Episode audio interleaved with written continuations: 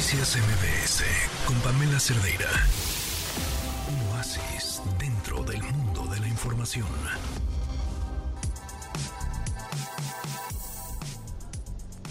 Cuatro de la tarde con 56 minutos. Queridísimo Adán Serret, ¿cómo estás?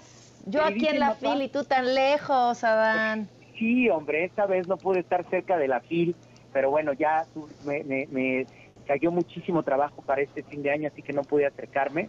Pero bueno, mi mente y mi corazón están allá, al grado que, Pam, el libro que, que te traigo hoy es precisamente sobre el mundillo literario y sobre el mundillo cultural mexicano que tanto abunda en las ferias del libro que también conocemos, Pam. Entonces, este libro es de la escritora y poeta Julia Santibáñez, llama El lado B de la cultura, es el volumen 2, no hace falta haber leído el volumen 1 para, para disfrutar este, y el subtítulo es Bravías, Parranda y pura cosa linda en el México del siglo XX. Pues resulta, Pam, que así como podemos ver en, el, en las ferias del libro como de Guadalajara, de Oaxaca, de Monterrey, de Tepic, pues muchas veces el mundillo literario es muy, muy importante o el mundillo cultural para saber cómo eran muchas de las personas y dónde construyeron sus libros.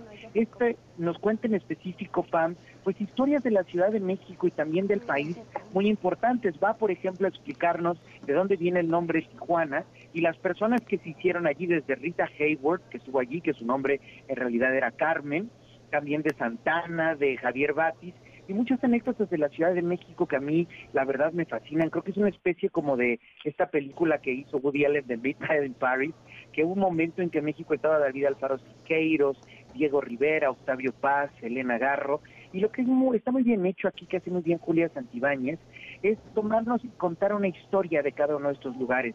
Por ejemplo, aparece primero, ¿no? Avándaro, Drogas, este festival que hubo a inicios de los 70 en Avándaro, precisamente muy cerca de Valle de Bravo, y gracias al cual y a unas cosas moralinas ya no hubo conciertos en la Ciudad de México durante mucho tiempo.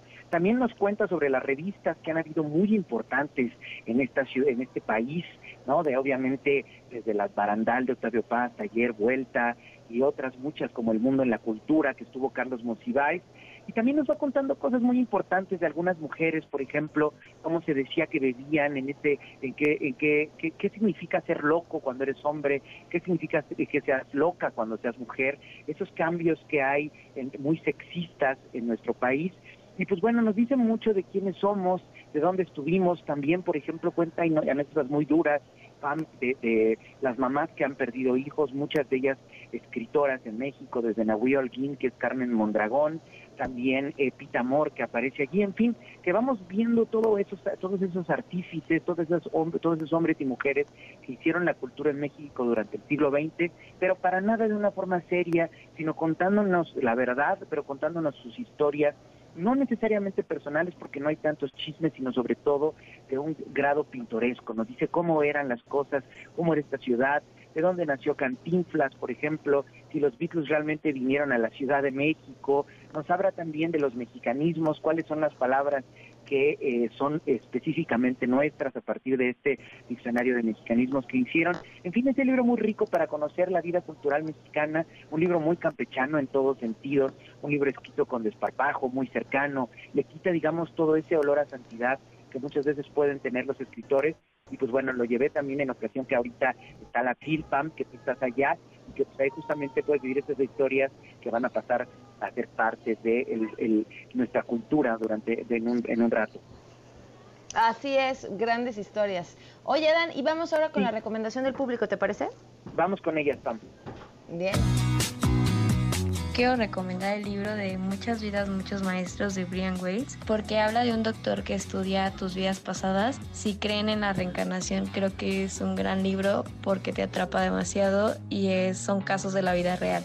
A mí me gusta mucho la fantasía medieval, así que recomiendo El último deseo de la saga de The Witcher y también recomiendo la serie, obviamente, porque es muy entretenida, pero recomiendo El último deseo, que es uno de los libros de toda la saga, que son como seis libros, de Andrzej Sapkowski. Un saludo desde Argentina. Te recomiendo el libro Piensa Bonito de Tomás Navarro, que son los ocho errores que puedes evitar para liberar tu mente y lograr la vida que deseas. Recuerda que la transformación viene de adentro hacia afuera.